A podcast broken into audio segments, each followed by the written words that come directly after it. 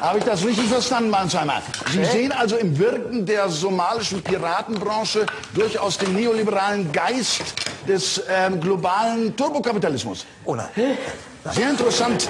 Nein. Sehr interessanter jetzt, jetzt wieder Ansatz. mit dem Ende des Kapitalismus und dass der DAX ins Minus geht. Lassen Sie uns auf Schleichfahrt gehen. Am Ende sympathisiert er noch mit der Piratenpartei. Ah, Die Konsequenzen des Befehls Enter wird nicht seinen Erwartungen entsprechen. Glauben Sie mal. Vor allem, wenn er die Error Flynn-Taste drückt.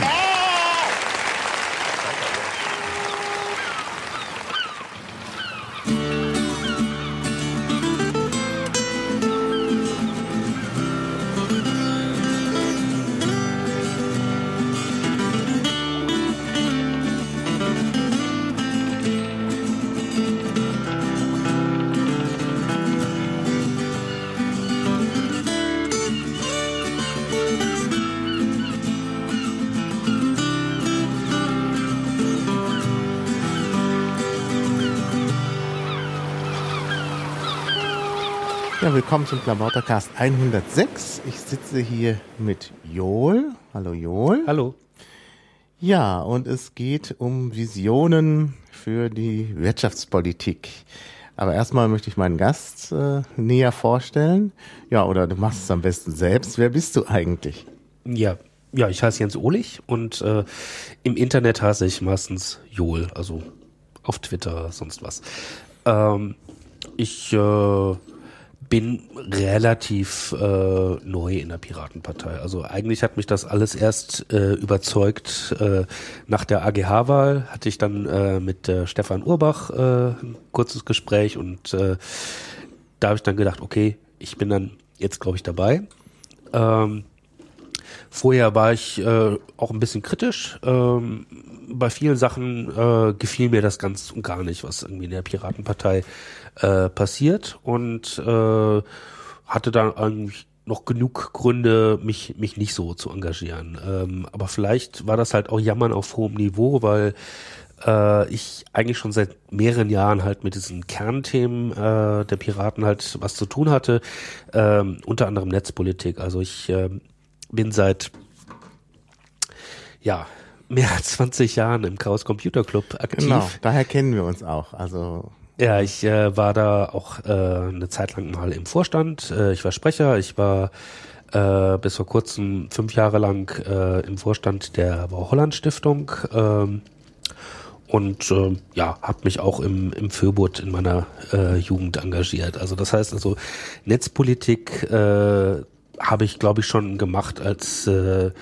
viele diesen diesen Hype um äh, Piratenthemen noch gar nicht auf dem Schirm hatten. Ähm, und, Ja. und politisch interessiert war ich halt auch schon immer. Ja, genau. Also wir kennen uns eben auch schon lange aus dem Chaos Computer Club und ich muss ganz ehrlich sagen, ich war überrascht, als man dich plötzlich auf Piratenveranstaltungen sah. Weil ich immer gedacht habe, ach, der Joel, das ist so ein Hardcore-CCCler, der ist bestimmt kritisch gegenüber der Piratenpartei eingestellt, was ja auch stimmte. Ja, und dann tauchtest du da plötzlich auf. Und zwar, ich erinnere mich noch genau, das war Wahlkampfauftakt ähm, zur AGH-Wahl in Berlin. genau. Da an der Spree. Naja, da haben sie mich mit Cupcakes gelockt. Äh, deswegen bin ich dann vorbeigekommen. verstehe, verstehe. Nein, also es ist auch immer noch so, äh, es hält sich so ein bisschen die Waage, dass ich mich ärgere und äh, freue. Ja, Ähm, es ist sicherlich irgendwie eine logische Fortsetzung von dem, was ich bisher so gemacht habe, politisch auch. Äh, aber äh, manches ärgert mich auch einfach Ja. richtig. Aber Ja, ich verstehen. äh, wie, wie der Klaus Peukert äh, gestern in so einem Blogpost geschrieben hat, meine Kritik ist das Wertvollste, was ich der Piratenpartei geben kann. und ähm, ja, Ja, dann nenn doch mal ein bisschen was Kritisches. Ich meine, wenn wir schon dabei sind, ist nur zu sagen, ja, meine Kritik. Jetzt hätte ich ja gerne noch mal gehört, was dich ärgert. Ähm, also mich hat am Anfang tatsächlich äh, wirklich der Umgang mit den ganz offensichtlichen äh, Missständen geärgert. Also äh, da wurde halt irgendwie plakativ gesagt, das ist eine eine Männerpartei, irgendwie äh, selbst auf Gay Romeo gibt es einen höheren Frauenanteil als bei der äh, äh, Piratenpartei und so weiter. Ähm, und dann wurde das die ganze Zeit halt ähm, weggeschwiegen, dass es da irgendwie vielleicht äh, immer noch Probleme gibt, dass es ja, dass man sich diese Sache mit dem Geschlechterverhältnis halt irgendwie kritischer ansehen muss, als nur zu sagen, wir sind Postgender und äh, die Debatte interessiert uns nicht. Ähm, und da sind eigentlich ganz gute Sachen bei rausgekommen. Also äh, da gab's dann halt äh, ja den Kegelclub oder äh, diese diese Bezeichnung mit den äh, Eichhörnchen und so weiter. Also wenn man dann, wenn wenn die äh, Piraten dann halt anfangen, sich äh, mit dem Thema zu beschäftigen, dann kommt da auch einiges äh, in Fahrt und, und wird halt auch kreativ und, und neu gemacht. Äh, Aber der Abwehr, äh, die Abwehrreaktion am Anfang fand ich schon sehr erschreckend. Also dass da ähm, ja Sprecherinnen auf, auf äh, Parteitagen halt ausgebuht und, und äh, weggeschrien wurden und so weiter, nach dem Motto, wir wollen über dieses Thema gar nicht reden. Ähm, das, das fand ich kritisch. Ähm, genauso, ja, äh, fand ich halt auch immer, ich glaube, das ist einfach nicht so mein Stil, dieses äh, identitäre 150% Pirat sein, äh, äh, mit, mit orangener Bettwäsche aufwachen und äh, Hier liegen orangefarbene Servietten. ja, ja. Okay. Ähm, es gab nur drei Farben und da habe ich mir gedacht, nehme ich doch orange. ich glaube, ich mache einfach viel zu viel, als dass ich jetzt sagen würde, äh, alles in meinem Leben läuft auf äh, ja, Identifikation mit, mit dieser Bewegung hinaus. Genau, ja. Das muss man vielleicht auch nicht. Also Überidentifikation ist immer schlecht. Ja, nee, also ich gebe dir völlig recht. Also das sind auch so die Punkte, die mich gestört haben, aber das konnte man ja ändern. Und in der Tat, wenn sich Piraten dann eines Themas annehmen, dann machen sie das auch sehr gründlich und glaube ich auch sehr gut. Wobei bei Wirtschaft, was ja heute unser Thema ist, da, dann greift es ja vielleicht doch zu kurz. Oder wir müssen jetzt erst anfangen mit den äh, wirklich Visionären Ansätzen. Es ist, es ist eigentlich schade, ne? weil Ja. das, äh, da ist eigentlich ein unendlicher Reichtum vorhanden, auch an, an Kreativität und Ideen. Und äh, ja, der, der erste Schritt ist immer irgendwie abstreiten, dass es da überhaupt ein Problem gibt oder äh, einfach, äh, ja, ich, ich finde halt, dass ähm, dieses Wirtschaftsprogramm, was da halt in Bochum dann aus dem Hut gezaubert werden sollte, weil wir brauchen ein Wirtschaftsprogramm, ja. dass das sehr mit der heißen Nadel gestrickt ist. Ähm, Ich Genau. schätze die äh, Laura Dornheim, die da maßgeblich dran mitgewirkt hat, auch noch zwei andere, glaube ich, aber die Namen habe ich jetzt gerade nicht so präsent, schätze ich sehr. Also das ist auf jeden Fall eine sehr, sehr intelligente Frau und äh, ähm, ja, echt äh, ein echter Gewinn für diese Partei, äh, was, was Politik und so angeht. Aber dieses Wirtschaftsprogramm ist mir einfach schlicht zu unvisionär. Also das sieht aus wie so eine Hausaufgabe. Äh, die Presse hat gesagt, wir haben kein Wirtschaftsprogramm, also schreiben wir mal aus dem Wirtschaftsstudium alle Grundbegriffe auf und äh, vermixen das so ein bisschen. Da ist Ja. Ja. höchstens in Spurenelementen ist da halt noch irgendwie was äh, völlig Neues dran. Ja, ja. Ja, genau. Also das ist äh, ein bisschen das Problem. Nun ist ja auch was, äh, ein ganz seltsamer Effekt eingetreten bei der Abstimmung der Wirtschaftsprogramme, nämlich äh, die beiden angenommenen, 199 und 144, wurden ja im wahrsten Sinne des Wortes entkernt. Ja. Das heißt also bei 144 fiel alles weg, bis auf dieses allgemeine Blabla am Anfang mit den drei Prinzipien der Gerechtigkeit. Ähm, und bei, äh, äh, bei 91 sind jetzt gerade der Abschnitt Staat und Wirtschaft und Steuern rausgefallen. Also eigentlich zentrale äh, Teile. Also da sieht man, dass offensichtlich allgemein äh, man nicht so zufrieden war mit diesen Anträgen. Ja. Und was halt übrig geblieben ist, ist eigentlich mehr oder weniger eine leere Hülse. Da steht so ein bisschen was von ordoliberalem Ansatz drin. Das war aber klarer in dem Antrag von Jan Hemme, der nicht angenommen wurde. Ja. Ähm, der hat zwar auch jetzt nichts Visionäres, aber er sagt wenigstens klar hier ordoliberal. Ne? Was, glaube ich, auch Konsens ist. Also dieser Konsens ist jetzt drin geblieben in dem 91er auch, aber das war es dann auch schon. Also ich finde, der Antrag ist sonst nichts sagen. Ja, also für mich war diese ganze Diskussion um das Wirtschaftsprogramm halt auch so äh, das erste Mal, dass ich mich wirklich äh, in Liquid Feedback eingebracht habe. Also ich mag das ganz gerne. Das ist, äh, das ist ja wirklich wie so ein wie so ein äh, Online-Rollenspiel oder so, dass Ja. man da halt irgendwie, ähm, weiß ich nicht, 15 Minuten am Tag halt ein bisschen Politik machen kann und äh, seine Delegationen äh, rumschieben kann oder sagen kann, das Thema interessiert mich und da mache ich mal den Daumen hoch und so weiter. Ähm, ich finde das, ich finde das äh, ist halt wirklich ein Alleinstellungsmerkmal. Und äh, insofern verstehe ich auch Ja. nicht, dass über sowas wie ständige Mitgliederversammlung äh, überhaupt noch ernsthaft diskutiert wird. Also äh, Ja. Das ist genau die Art äh, von Politik, äh, die mir halt vorschwebt.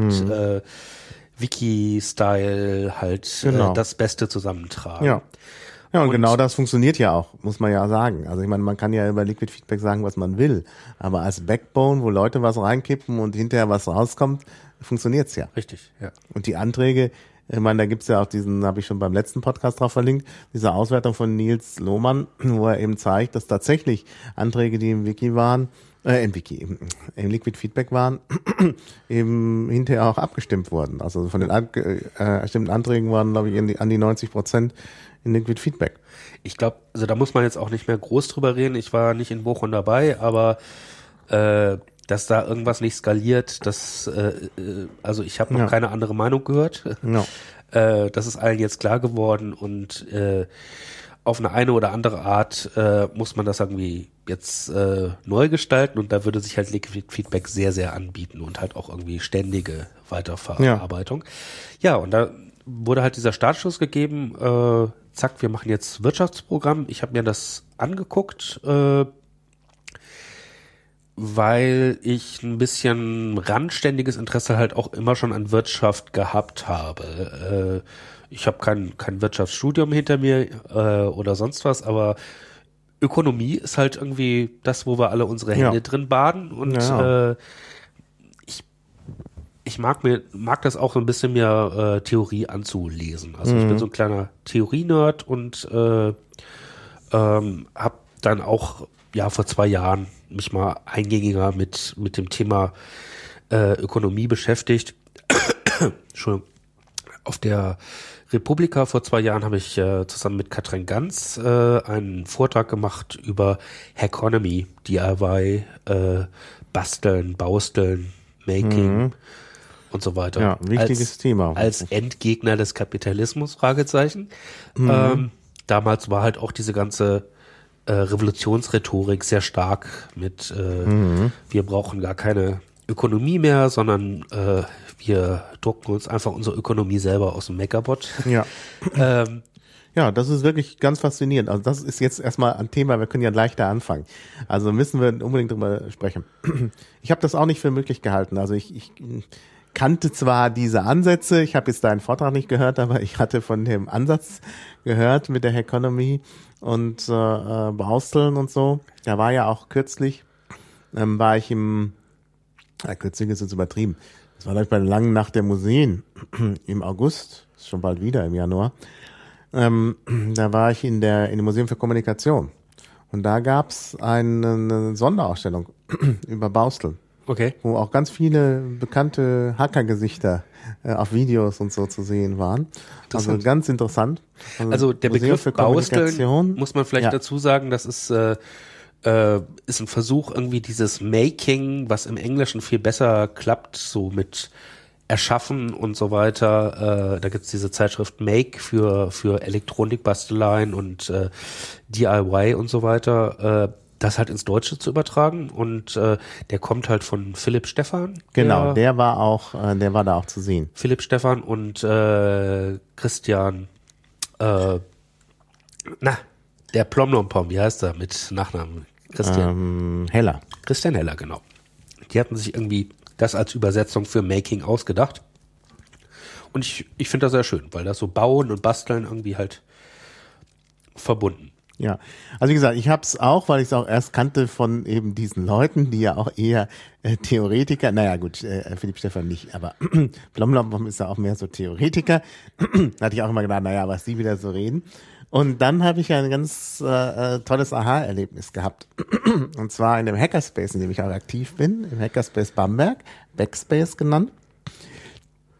Dort war also auch ein RepRap Ja. eingetroffen. Also ein, was ist RepRap? Reproductive äh, Rapid Prototyping. Genau, Also, genau, genau. Also eine Maschine, die sich selbst reproduzieren kann, was nicht so ganz stimmt. Aber zumindest in Teilen. Aber in Teilen. Ja, es ist sogar zum Teil, äh, musste das sogar sein, weil beim Aufbau eine von diesem Plastik, ein Plastikteil kaputt gegangen ist, was dann auch ersetzt wurde durch die Maschine selbst. Äh, und das war schon das erste Aha-Erlebnis. Und dann haben die Sachen gemacht, ich meine, ich kannte RepRap schon. Im Hackerspace München steht einer, auch am Zeitlabor in Mannheim. Ähm, also, äh, aber da wurde immer so Zeugs mitgemacht, was mehr so, naja, da wurde mal eine hübsche Figur, eine Pyramide mit dem Auge oder so ein Kopf oder sonst was gemacht. Aber dass da richtig Sachen mitgemacht werden, die dann wieder was Produktives haben, das war mir nicht so klar. Und im, ähm, äh, im Hackerspace Bamberg haben wir dann angefangen, richtig Einrichtungsgegenstände zu bauen. Ja. Zum Beispiel einen Klorollenhalter, der, in den dann LEDs eingebaut wurden und so. Und das ist ein Klorollenhalter, wie er besser nicht sein könnte. Ne? Äh, Also man muss sich sowas nicht kaufen, man kann das wirklich selber machen. Und da merkt man eben, dass das Ding funktioniert. Und dass man tatsächlich in vielleicht noch bescheidenem Umfang, weil man nur so ein Gerät hat, wenn man mehrere hatte, könnte man dann noch mehr machen, tatsächlich Sachen machen kann, die man im alltäglichen Leben braucht. Und da ist mir aufgefallen, Moment mal, äh, wenn das jetzt, wenn man das jetzt noch mal zehn Jahre in die Zukunft rechnet, ne, dann ist das normal. Ja, und ich dann kauft auch. man sich keine Klorollenhalter mehr, dann macht man die sich selbst. Ja, und also- vieles andere auch. Ne? Viel davon können wir jetzt halt schon in den Anfängen sehen. Ja. Ähm, also es gibt jetzt schon auf Pirate Bay eine eigene Rubrik für 3D-Druckobjekte, Ja. äh, weil es auch da die ersten Copyright-Streitereien gibt. Ja. Äh, also gerade diese ganzen äh, Tabletop-Rollenspiele, wo es dann irgendwelche äh, Figürchen gibt, die man eigentlich für teuer Geld kaufen kann, wenn man sie sich aus dem Internet zieht und dann einfach Ja. mit, ja. Ja, es gibt genau. es gibt ganz interessante neue äh, Urheberrechtsprobleme, äh, Probleme, die sich dann jetzt auf physische Objekte beziehen, äh, ja, die halt geklaut worden sind, indem sie kopiert wurden. Ja. Ähm, ich denke halt, äh, diese, ja, also da sehen wir halt so ein bisschen Science Fiction, aber insgesamt äh, ist, glaube ich, vielen Leuten in diesen Hackerspaces auch nicht klar, dass die auch in gewisser Weise ökonomisch handeln, beziehungsweise sie verstehen ihr, ähm, ihr Handeln halt auch gar nicht so als Teil der Wirtschaft oder so, sondern das ist ja unser Hobby, was wir machen. Und äh, ja. das ist das ist ein einer der großen Probleme, dass äh, dass wir halt irgendwie in einer Zeit leben, wo es halt so eine übergreifende ja, Erzählung, sagt man so, oder Narrativ gibt. Äh, es gibt den Kapitalismus, wo jeder in einem bestimmten Verhältnis, äh, was weiß ich, idealerweise ein Angestelltenverhältnis lebt und dann als, als ökonomischer Mensch irgendwas produziert und das äh, passiert halt einfach, beziehungsweise da muss an einigen Stellen der Staat eingreifen. Ganz viele Bereiche von dem, was Menschen machen, wird gar nicht als ökonomisch wahrgenommen Ja. unter anderem halt diese Vernetzung in Hackerspaces, wo Leute halt sich äh, entgegen aller wirtschaftlichen Interessen halt zusammenfinden und äh, eben nichts für den Markt produzieren, sondern einfach mal, mal was machen. Ja, aber das hat Konsequenzen. Man braucht sich ja nur die Wikipedia anzuschauen. Die Wikipedia ist zusammengeschrieben worden von Leuten, die das einfach aus Spaß in ihrer Freizeit gemacht Richtig, haben. ja. Und ist inzwischen das Lexikon schlechthin. Also Kinder, die jetzt aufwachsen, für die ist das das Lexikon und nicht was anderes. Richtig. Und man sieht's ja, es hat ökonomische Folgen. Brockhaus an, einpacken. Ja. Also die Brockhaus-Enzyklopädie erscheint nicht mehr. Ähm, ja, und da sieht man doch, dass das tatsächlich, also diese Tätigkeit, äh, etwas als Hobby zu tun, hat wirtschaftliche Folgen. Also kann man es ja nicht kleinreden. Also wir sind eigentlich schon von so einer, Ja. jetzt, das ist keine Science Fiction mehr, wir sind von Ja. Mhm. so einer Wissensallmende umgeben. Äh, hier vor der Sendung habe ich natürlich irgendwie was in der Wikipedia nachgeschlagen, ist ja klar, weil das ist ja äh, das Lexikon, was es da gibt. Äh, wir haben dann irgendwie äh, ein paar Notizen gemacht in einem Pad, was Ja. auf freier Software basiert. Also all diese Sachen, wo ja, wo man halt äh, nicht mehr sagen kann, da gibt es einen Markt und der Markt arbeitet mit bestimmten Gesetzen, sondern äh, ja, da gibt es eine Wissensallmende, die Ja. halt äh, beackert wird Ja. äh, von Leuten, die halt aber in, wenn man wirklich nur Marktwirtschaft als vorherrschendes Ding oder Kapitalismus als vorherrschendes Ding sieht, äh, wird, wird das, dieser Gesichtspunkt halt komplett ausgeblendet. Äh, so nach dem Motto, das gibt's nicht. Ja, ja. das ist ökonomisch nicht relevant. Genau, ja, und dem ist halt nicht so. Also vielmehr, das wird immer relevanter, glaube ich. Ja. Und deshalb braucht man eben auch Wirtschaftsansätze, die genau das umfassen.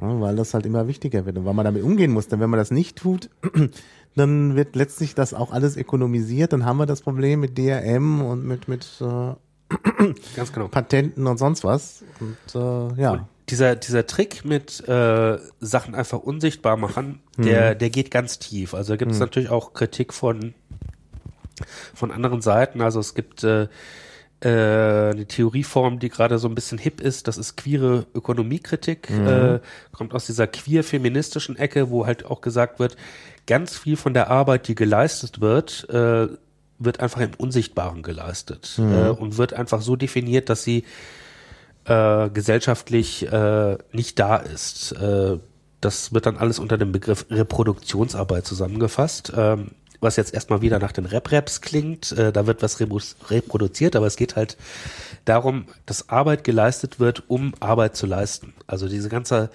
der ganze Bereich der Pflege, das Kochen, äh, ja, Haushalt und so weiter. Äh, da hatten wir früher äh, eine ziemlich ja, feste, fast schon feudale Struktur, dass irgendwie die Hälfte der Menschheit, äh, von denen wurde halt erwartet, dass sie diese Reproduktionsarbeit übernehmen und die andere Hälfte durfte dann in der richtigen Ökonomie sich austoben. Das ist alles wieder aufgeweicht, aber äh, ja, dass, dass wirklich da drauf geguckt wird und gesagt wird, da passieren auch wirtschaftliche Prozesse. Das, Soweit ist es nicht. Stattdessen wird halt einfach gesagt, ja, wie können wir die Marktwirtschaft regulieren, wie können wir Arbeitsplätze schaffen, dass ganz viele Arbeitsplätze halt jetzt schon da sind und einfach in dieser Erzählung nicht auftauchen, das, äh, das ist einfach ein starker Kritikpunkt. Ja, ja, ja, ja. Ja, das ist ein interessanter Punkt, denn es, es gibt, es verändert sich da auch was in der Politik. Zwar nicht unbedingt zum Besseren, wenn jetzt über Betreuungsgeld oder sonst was geredet wird, da hat man irgendwie den Eindruck, dass da so ein, so ein, so ein Spalt auch geöffnet wird zu einem anderen Ansatz.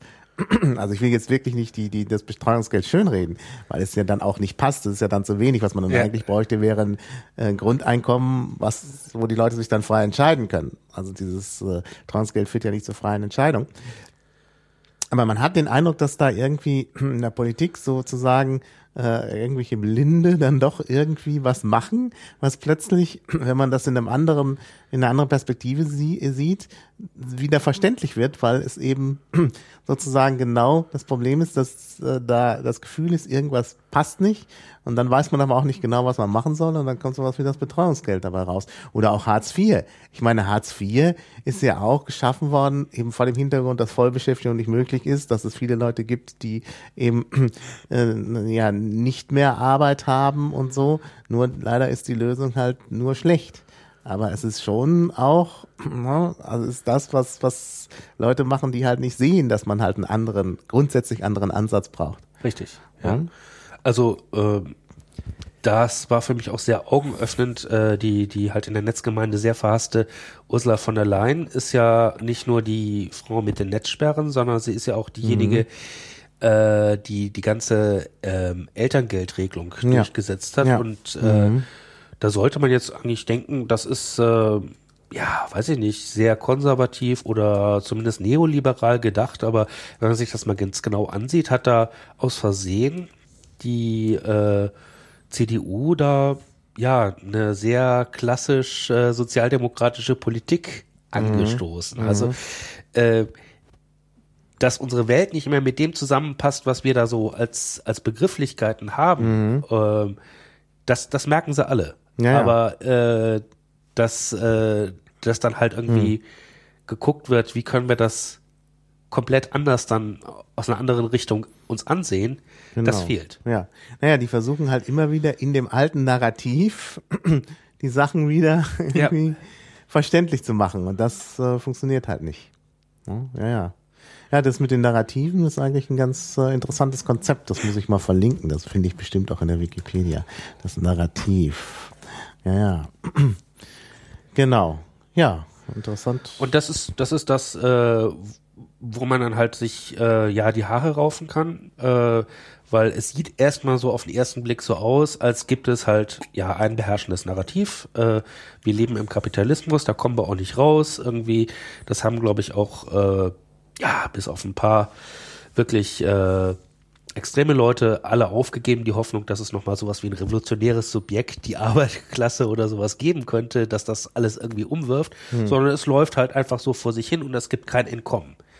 Ähm, Ja. Das ist die eine Erzählung. Die andere Erzählung ist aber, es läuft nicht nur eine Sache vor sich hin, sondern es laufen parallel, ja, die ganze Zeit halt noch andere Entwicklungen vor Ja. sich hin. Ja. Und äh, wenn wir halt einfach nur sagen, es gibt nur dieses eine und damit müssen wir uns politisch beschäftigen und wir müssen Mhm. ein Wirtschaftsprogramm haben, was den Markt irgendwie ja anguckt und reguliert an den richtigen Stellen, dann äh, fällt ganz viel von dem, wo halt irgendwie im Keim schon die Zukunft vielleicht enthalten sein könnte, fällt halt einfach unter den Tisch. Ja, ja, ja. Das war mein Hauptkritikpunkt an diesem Wirtschaftsprogramm, was da durchs Liquid Feedback ging. Und äh, dann wurde da halt viel mit Werten gearbeitet, wie äh, wir, was wollen wir für eine Marktwirtschaft? Wollen wir eine soziale Marktwirtschaft, eine ökosoziale Marktwirtschaft und so weiter?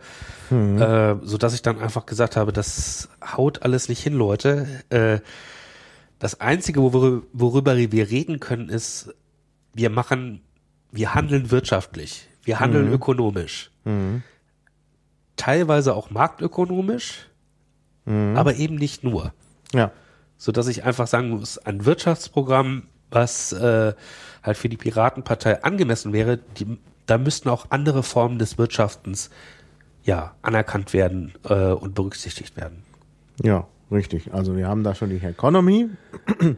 Was gibt's denn noch für Wirtschaftsformen, die Genau, übersehen werden? Economy war halt der Begriff, den, den Katrin Ganz und ich uns ausgedacht Mhm. haben als, als Schlagwort. Äh, ja, finden wir, glaube ich, immer noch ganz, Ja, ganz lustig, aber hat sich nicht durchgesetzt. Naja, Äh, nicht so früh aufgeben. Wir machen ja erst erstmal diesen Podcast. Genau.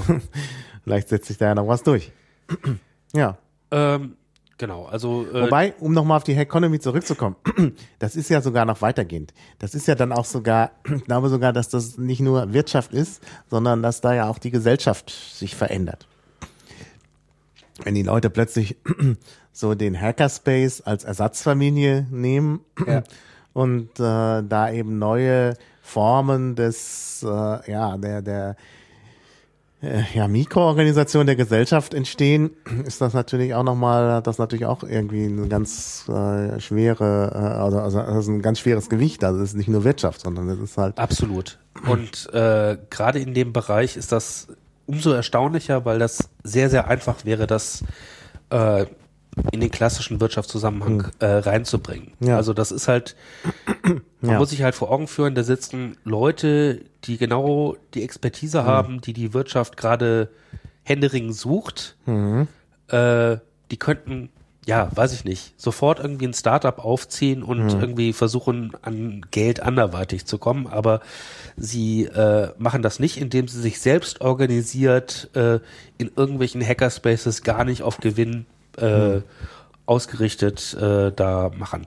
Äh, ja, halt halt rumsitzen und äh, man könnte sogar so weit sagen und sagen, äh, Hacking ist eigentlich ähm, Technologie, die einen sehr, sehr hohen Wert hat, gerade in, in unserer Marktökonomie, diese Technologie aus dem Verwertungszusammenhang entziehen. Also das kann in verschiedenen Formen sein, wie dass ich etwas programmiere, weil ich es kann, oder dass ich mich mit äh, Retro-Computing beschäftige, das wo kein wirtschaftlicher Nutzen mehr dabei ist, aber es macht einfach Spaß. Oder dass ich einfach äh, ja etwas schaffe und das dann frei für alle Menschen äh, rausgebe, ohne dass ich mir Gedanken drüber mache, wie was wäre denn da mein Businessplan, um das jetzt irgendwie als Produkt auf den Markt zu werfen. Wobei ich nicht sicher bin, ob sich das wirklich alles dann der Wirtschaft völlig entzieht, denn es gibt wiederum Firmen wie Google, die ja letztlich davon auch wiederum profitieren. Richtig. Also ein Geschäftsmodell von Google ist ja, das auch nutzbar zu machen. Wenn du das Android-Betriebssystem anschaust, wo halt sehr viel Aktivitäten von Leuten einfließt, die halt Open Source machen, aber Android ist halt nicht Open Source, also Ja, ich, ich will das jetzt Ja, ja. auch nicht so schön reden. Und es ist äh, völlig klar, dass wir, äh, also es wäre jetzt auch ein bisschen zu utopisch zu sagen, wir haben die Marktwirtschaft schon komplett überwunden Mhm. und äh, äh, eigentlich äh, leben wir schon außerhalb des Kapitalismus. So ein Quatsch. Also Mhm. Ja, ja. Äh, irgendwie müssen wir alle unsere Miete verdienen und Genau. äh, die Brötchenfrage, wer bezahlt denn dann das Geld, wo ich meine Brötchen äh, morgens irgendwie mitkaufe, das ist alles relativ ungelöst. Das kann Ja. man irgendwie beliebig verschleiern. Äh, zum Beispiel arbeite ich gerade bei einem Projekt, äh, was halt auch mit freiem Wissen zu tun hat. Also ich arbeite bei Wikimedia Deutschland äh, und äh, bin jetzt nicht irgendwie so richtig in Marktzusammenhängen gef äh, gefangen, aber trotzdem bibbern wir da auch um Folgefinanzierung und die Finanzierung kommt auch wieder von Firmen, die halt äh, ganz klar marktwirtschaftlich arbeiten. Ja, ja. Sowas. Also Bei Spenden spielen aber auch eine Rolle bei Wikimedia Deutschland. äh, oder? genau, aber bei diesem Wikidata-Projekt, wo ich angestellt worden bin, das sind es halt äh, drei Großspender. Das ist, so. äh, ist tatsächlich Google, äh, Paul Allen Institute for Artificial Intelligence, also der eine Gründer von Microsoft äh, und äh, dann äh, die Moore Foundation, also Gordon Moore, der äh, Gründer von Intel und äh, der mit Moore's Law und so weiter. Das heißt also ganz, ganz, ganz deutlich kommt das aus der Wirtschaft. Äh, die haben auch ein Interesse daran, dass es sowas wie Wikidata, also so eine Faktendatenbank halt geben kann, weil äh, ja, zumindest Google steht da halt auf strukturierte Daten, die halt frei abgegeben werden können. Ja. Ja. Wir machen da halt nichts mit, mit äh, klassischer Marktökonomie und am Schluss kommt ein Produkt raus, wo wir einen Käufer suchen, aber es ist halt trotzdem alles miteinander verwoben, nicht wahr? Mhm, klar. Ja. Ja, dann können wir noch mal andere äh, Wirtschaftsmodelle anschauen. Da äh, gibt's ja noch mehr, ne? Ja, also Schlagwort ist, glaube ich, immer so das mit dieser Allmende, mit den Ja. Commons. Commons, genau. Genau. Da hatte ich ja jetzt auch gestern ein Gespräch mit Vertretern von Commons, also mit den Autoren dieses berühmten Buchs, da nichts, The Wealth of the Commons, gibt's auch in deutscher Sprache, gibt's auch zum Runterladen. Ähm, A World Beyond Market and State von David Bollier und Silke Helfrich, die ich gestern beide auch getroffen habe. Und wir haben dann ein interessantes Gespräch geführt. Hatte ein bisschen was von so einem Lobbying-Gespräch, hatte ich den Eindruck. Also die wollten mich äh, irgendwie da beeinflussen, weil sie dachten, ich bin einflussreich. Naja, gut. Ähm, aber ja, ich fand es trotzdem interessant, was sie so erzählt haben, obwohl ich auch skeptisch bin. Aber vielleicht sagen wir erstmal, was es ist, dann kann Ja, man. erzähl du doch. Du hattest Ja. die Eindrücke gerade frisch. Ja, ich habe die Eindrücke gerade frisch. Also, es geht äh, eben um das Prinzip der Commons, der Allmende. Das kennen wir aus dem Wissensbereich, ähm, also mit Creative Commons, aber es geht hier nicht nur darum, sondern um alle möglichen äh, äh, Wirtschaftsformen, wo man eben äh, versucht mit Gemeinwirtschaft, also äh, damit, dass eben Leute teilhaben an einer gemeinsamen Infrastruktur und da eben ihr Ding machen, äh, das versucht man eben äh, zu übertragen, eben auch auf Bereiche, die traditionell ja äh, nicht so äh, beim Wissen ist ja ist ja das Problem, dass das dass es unendlich ist, äh, aber es gibt halt Bereiche Rohstoffe und so, wo halt eine gewisse Endlichkeit da ist und dennoch äh, kann man darüber nachdenken, dass so etwas eben als Gemeingut gesehen wird und bewirtschaftet wird und eben nicht äh, profitorientiert. Wenn wir ein paar hundert Jahre früher geboren wären Ja. und äh, so Bauernkinder gewesen wären, dann Genau.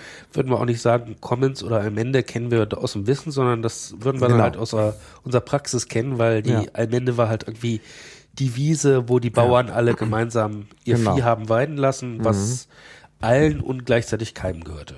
Genau, ja, ja. Und so ein bisschen sowas will ja die Piratenpartei mit dem umlagefinanzierten Personenverkehr, ne? dass man eben sagt, das wird einfach allen zur Verfügung gestellt, muss natürlich finanziert werden, das heißt, alle müssen eben auch was abgeben. Das wird dann aber verhältnismäßig wenig sein und dann kann jeder das zu seinem Vorteil nutzen. Ja. Mhm. Das ist genau der Ansatz, wie man es machen könnte. Und ich denke, das ist schon ein interessantes Projekt. Genau, also es gibt einen, einen Harvard-Professor, der, den Namen müssten wir irgendwie vielleicht nochmal in den Shownotes dann reinschreiben, aber der hat äh, den Begriff geprägt, der jetzt auch so ein bisschen hype-mäßig in der Diskussion ist. Das ist dieser Begriff der Commons-Based Peer Productions, also Allmendefertigung unter Gleichberechtigten.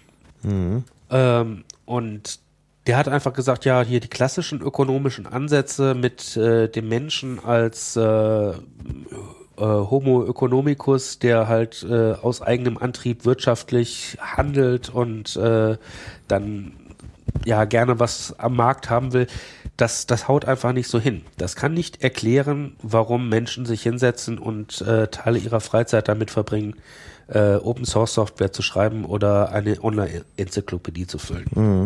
Richtig. Naja, das ist das Problem. Und äh, da ist halt dieser Begriff, äh, dass es halt diese, diese Form des Wirtschaftens unter Gleichberechtigten auf eine Allmende hin, ja, dass, dass der einfach irgendwie mal mehr in den Fokus gerückt wird. Und das ist dieses Commons-based äh, Peer Production, äh, was er dann halt als, als Möglichkeit vorgeschlagen hat. Äh, und da wird im Moment gerade sehr, sehr viel drüber geredet. Also dieses The Wealth of the Commons ist das Buch. Ich habe es noch nicht gelesen, du hast es auch noch nicht gelesen. Nee, ich habe es ja gestern erst bekommen. richtig äh, dick, irgendwie 500 Seiten.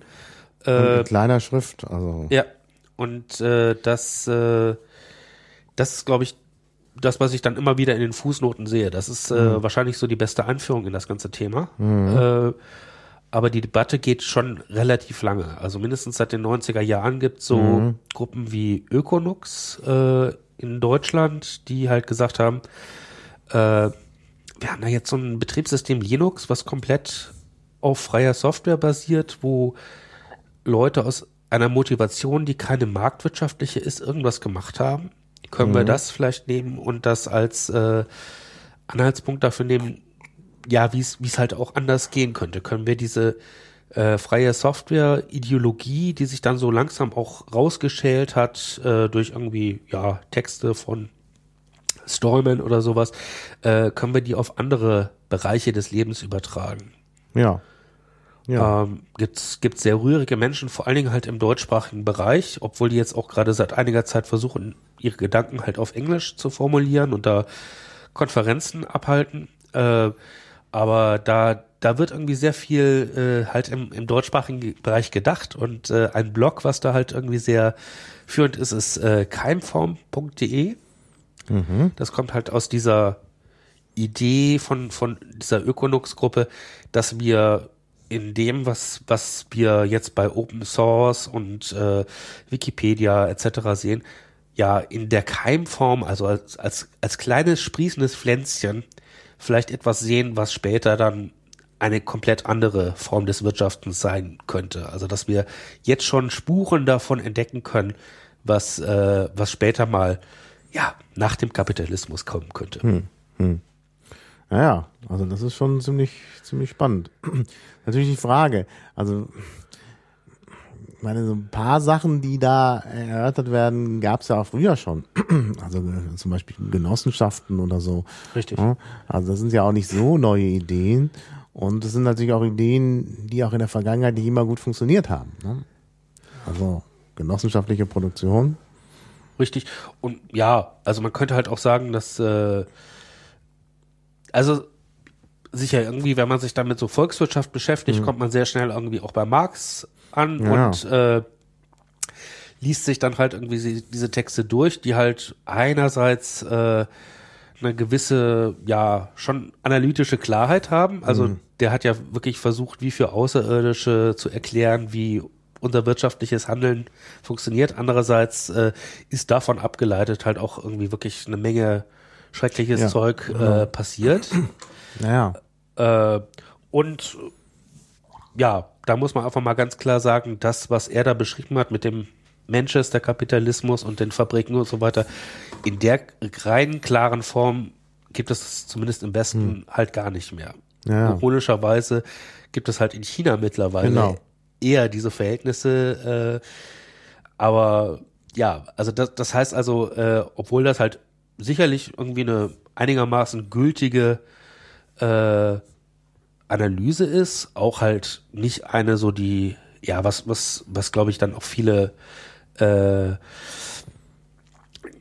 seiner Fans dann halt übersehen haben, äh, ihm ging es ja nicht darum, äh, dass wir alle irgendwie wieder äh, in der Steinzeit äh, als Bauern leben, sondern es sollte ja schon das mitgenommen werden, was der, was der Kapitalismus an Guten erreicht hat. Äh, also fängt ja das, das Kapital halt an, dass, äh, dass äh, der Kapitalismus in den Ländern, wo er die vorherrschende Produktionsweise ist, äh, erscheint er als eine ungeheure Ansammlung von Waren. Also das heißt, also ein gewisser Reichtum ist da und der soll halt dann halt ja nur noch auf gerechtere Art und Weise verteilt werden, aber nicht zu sagen, hier, das, das muss alles weg.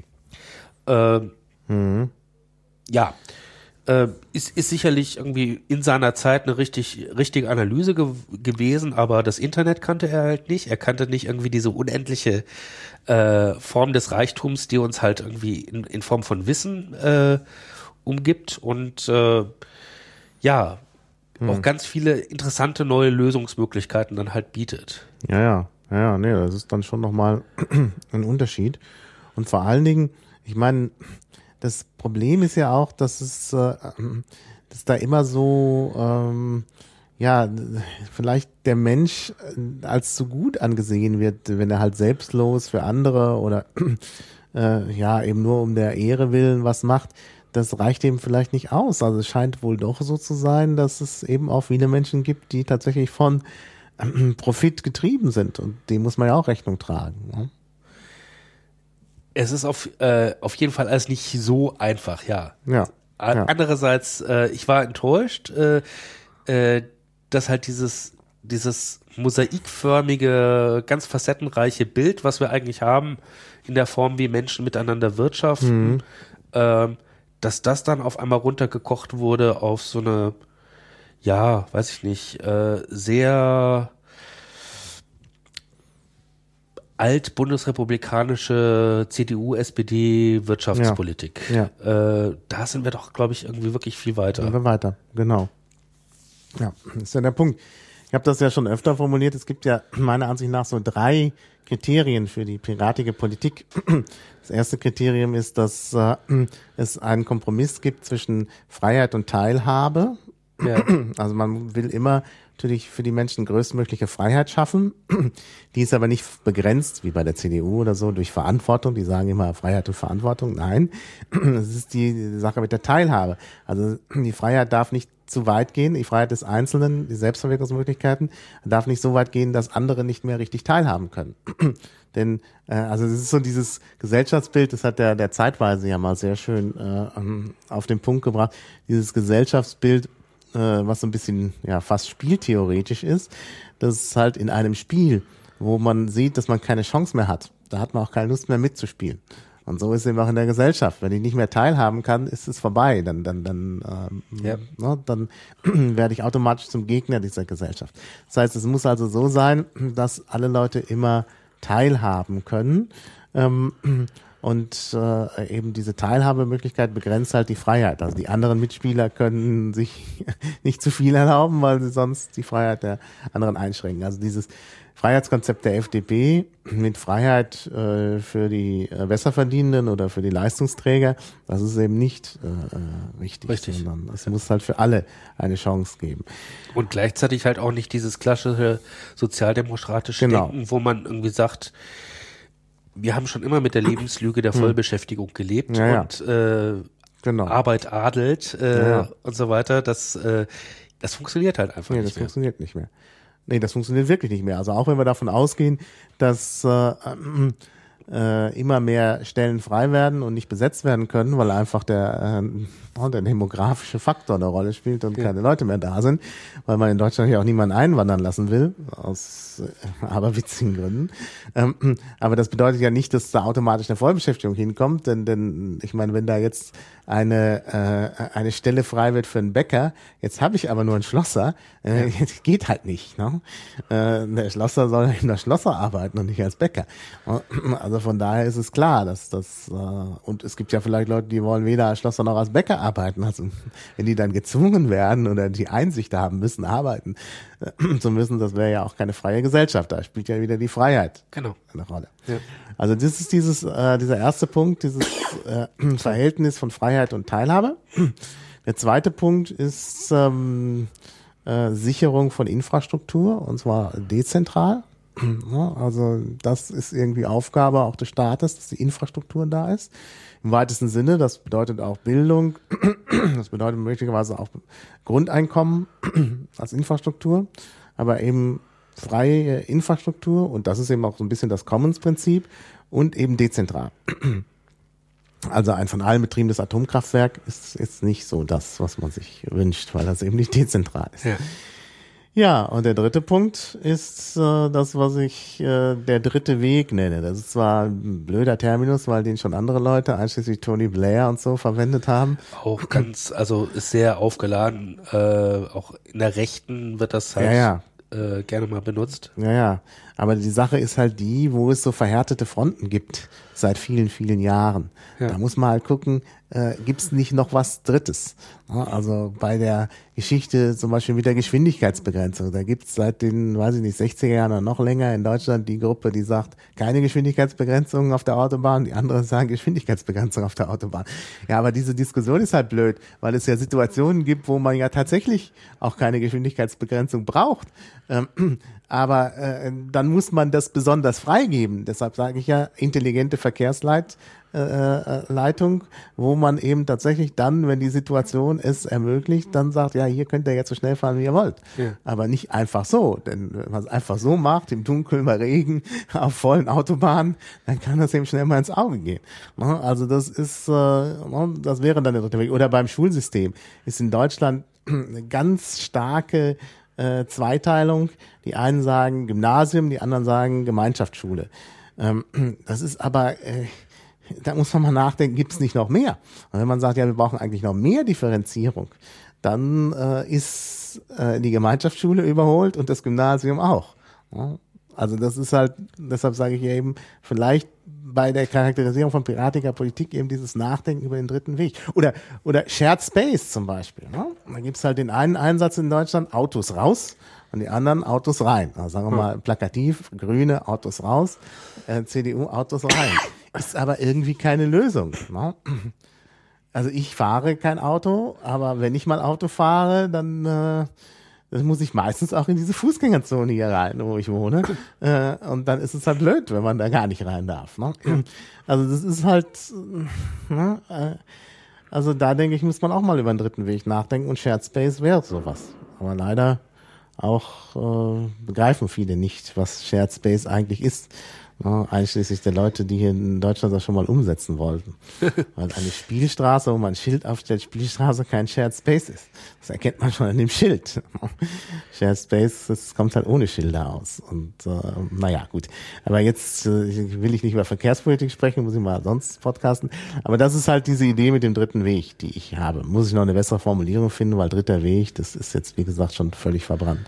Eigentlich schon, ja. Ja. Aber die, die Idee ist halt wirklich, dass es äh, bei ganz vielen Sachen halt, ja, dieses große Narrativ gibt und dann gibt's das eine Ding und dann gibt's das andere Ding.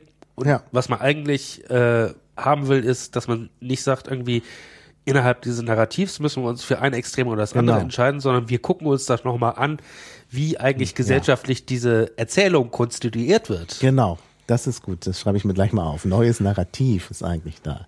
Also Ja, vielleicht ist einfach die Frage falsch gestellt. Die Frage ist falsch gestellt, genau. Ja, ja. Sehr richtig. Ja, das leuchtet ein. Ja, wunderbar. Das ist, äh, ähm, das ist ein guter, guter Punkt. Die Frage ist falsch gestellt. Ja, ähm, gut. Äh, wir sind aber, glaube ich, noch nicht so durch mit unseren ökonomischen Visionen, oder? Haben wir noch was? Haben wir noch was? Ja, also in meiner Liste habe ich jetzt das, was wir unbedingt besprechen wollten, abgehakt. Economy, queere Ökonomiekritik, Commons. Ähm, bin mir nicht sicher, ob wir damit schon alles erschöpfend erfasst haben. Also ich glaube halt, äh, vielleicht können wir das auch ganz kurz machen. Also Ja. äh, das, äh, es gibt einfach viel mehr. Und was ich jetzt so als jemand, der wirklich kein ausgesprochener Wirtschaftsexperte ist, also ich habe mich auch ein bisschen schlecht gefühlt, als du es gesagt hast, äh, ich möchte mit dir über Wirtschaft äh, und Ökonomie jenseits der Marktwirtschaft äh, podcasten, habe ich gedacht, Gott, ich, ich weiß doch gar nichts. Aber ich habe halt ein bisschen an der Oberfläche gekratzt und auf einmal tauchten da ganz viele interessante Debatten auf, die, wo ich einfach denke, wer außer die Piratenpartei sollte denn über Ökonux und äh, äh, queere äh, Ökonomiekritik, äh, DIY, Economy und so reden. Also bei allen anderen Parteien würde das halt einfach gar nicht reinpassen. Nee, das äh, wird nicht reinpassen. Das äh, passt nicht zur grundlegenden äh, Genau. Vielleicht, Ideologie. vielleicht haben wir einfach noch nichts Fertiges. Vielleicht war es einfach zu früh, dann in Bochum zu sagen, weil äh, der Anspruch an uns herangetragen wird, äh, dass wir ein Wirtschaftsprogramm haben, dann machen wir was Halbfertiges. Vielleicht müssen wir einfach mehr debattieren. Ja. Äh, ich würde mir wirklich äh, so eine kleine Konferenz in dem Rahmen vorstellen, also äh, ähnlich wie das jetzt, jetzt mit dieser Reihe mit den Keinzelfall-Konferenzen gelaufen ist, äh, könnte man wirklich ja einfach sagen, wir holen uns einfach mal diese Leute, die sehr interessante neue Ideen da haben und äh, lassen sie einfach mal ihre Vision vorstellen und versuchen daraus dann am Schluss eine piratige Version zu kompilieren. Genau, ja, finde ich auch. Also das ist eigentlich, eigentlich eine ganz gute Idee. Und äh, äh, ja, man kann natürlich dann auch Liquid Feedback äh, nochmal nutzen, aber ich glaube, wenn man braucht, muss erstmal überhaupt so die Ideen ähm, zusammensammeln. Wäre auch was für die Open Mind. Also die Open Mind ist, glaube ich, da ein ganz guter, Ja. äh, ganz guter Ansatz. Ich denke ja auch, äh, aber das ist vielleicht so meine persönliche Befangenheit. Ich glaube, für gerade solche grundsätzlichen Ideen wäre halt eine piratennahe Stiftung genau das Richtige. Also äh, Ja. da wird immer äh, gesagt, ja hier diese parteinahen Stiftungen sind äh, Geldwäscheinstitute äh, der Parteiendemokratie und so weiter. Äh, was uns wirklich als als Element neben dem Liquid Feedback äh, fehlt, ist ein Raum, wo über Grundsätzliches nachgedacht werden kann, wo äh, was nicht wissenschaftliche Papers verfasst werden, Studien, wo mal so ein BGE durchgerechnet wird. Äh, äh, und so weiter. Und, und da fehlt uns als Element dann auch natürlich auch so eine parteinahe Stiftung, äh, die dann entsprechend halt auch äh, Geldmittel zur Verfügung hat. Äh, Genau. Naja, auch um solche Tagungen zu organisieren. Das Problem ist ja, ähm, man könnte viele solche Tagungen organisieren. Da gibt's auch äh, ähm, genug Interessenten. Das ja gesehen, als ich damals die Open Liquid Tagung gemacht habe. Da waren ja eigentlich auch, äh, war ja genug Interesse da. Das Problem ist nur, hier so ehrenamtlich mal so eine Tagung zu organisieren, ist halt viel Aufwand. auf jeden Fall. Und dann kommt dazu, ähm, die Leute müssen zu der Tagung fahren. Nicht jeder hat das nötige Kleingeld, um immer wieder dann durch die Republik zu fahren zu solchen Tagungen und so. Wenn man halt so eine Tagung macht und man sagt, hier, dann laden wir jetzt mal die Leute ein. Wenn ihr euch da engagiert in dem Bereich, ja, dann kommt ihr einfach dahin und wir zahlen euch das. Ja, oder ein minimaler Unkostenbeitrag oder so äh, könnt ihr zahlen, dann dann dann wäre das doch viel besser. Also deshalb braucht man, glaube ich, wirklich solche solche Geldgeber. Also diese Stiftung ist, glaube ich, ganz wichtig. Ja. Ja, Okay, also bei mir ist auf dem Stichwortzettel eigentlich gar nichts mehr zu finden. ja, dann äh, sind wir, glaube ich, auch durch. Also jedenfalls schon mal so als Ansatz, was man machen könnte, ist das, glaube ich, ganz schön. Und da danke ich dir. Ich habe zu danken für den Kuchen, für den Kaffee. Ja, gern. Ist ja Also, auch, ist ja auch irgendwie wirtschaftlich äh, Genau. eine Handlung, die du hier gemacht hast, Ja. dass du mich irgendwie bestochen hast mit Kaffee und Kuchen. Ja, was heißt bestochen? Also, das, äh, also ein bisschen was soll man ja haben. Das ist die Tauschgesellschaft, Geschenke Genau. und Tauschgesellschaft. Und das ist ja auch so, das haben wir auch noch nicht hier wirklich erwähnt. Und das existiert ja auch. Ja. Ja, das ist ja auch, ich meine, da kann man jetzt die, die, die schlimmen Auswüchse so sehen, wie bei Wolf oder so. Aber das ist ja genau diese Wirtschaftsform, die auch existiert. Ja. Und auch wirklich real existiert. Zwar in so einer Art Schatten und oft dann eben auch, wo man sagt, naja, das ist jetzt ein bisschen, das passt jetzt nicht mehr zu unseren Wertvorstellungen. Aber an sich ist das ja erstmal nicht schlimm. Also wenn ich dich jetzt zum Kuchen einlade, sind wir ja noch nicht im Bereich der kriminellen Tätigkeiten. Und trotzdem funktioniert das ja irgendwie. Also finde ich, äh, ähm, du fühlst dich wohler, du erzählst hier auch vielleicht besser, wenn du einen Kaffee hast, einen Ja. Kuchen, als wenn das nicht der Fall wäre. Genau, so ist das mit äh, Software oder äh, Musik, die man halt auch dann gerne Ja. teilen möchte mit Ja. anderen. Äh, auch eine Form des ökonomischen Handels, was dann halt irgendwie völlig neu erzählt wird als Raub. Ja, ja, genau. Ja, genau, als Raub, ja. Ja, also man sieht, es hängt doch auch miteinander zusammen. Ja, also vielen Dank auf jeden Fall und dann bis demnächst. Tschüss.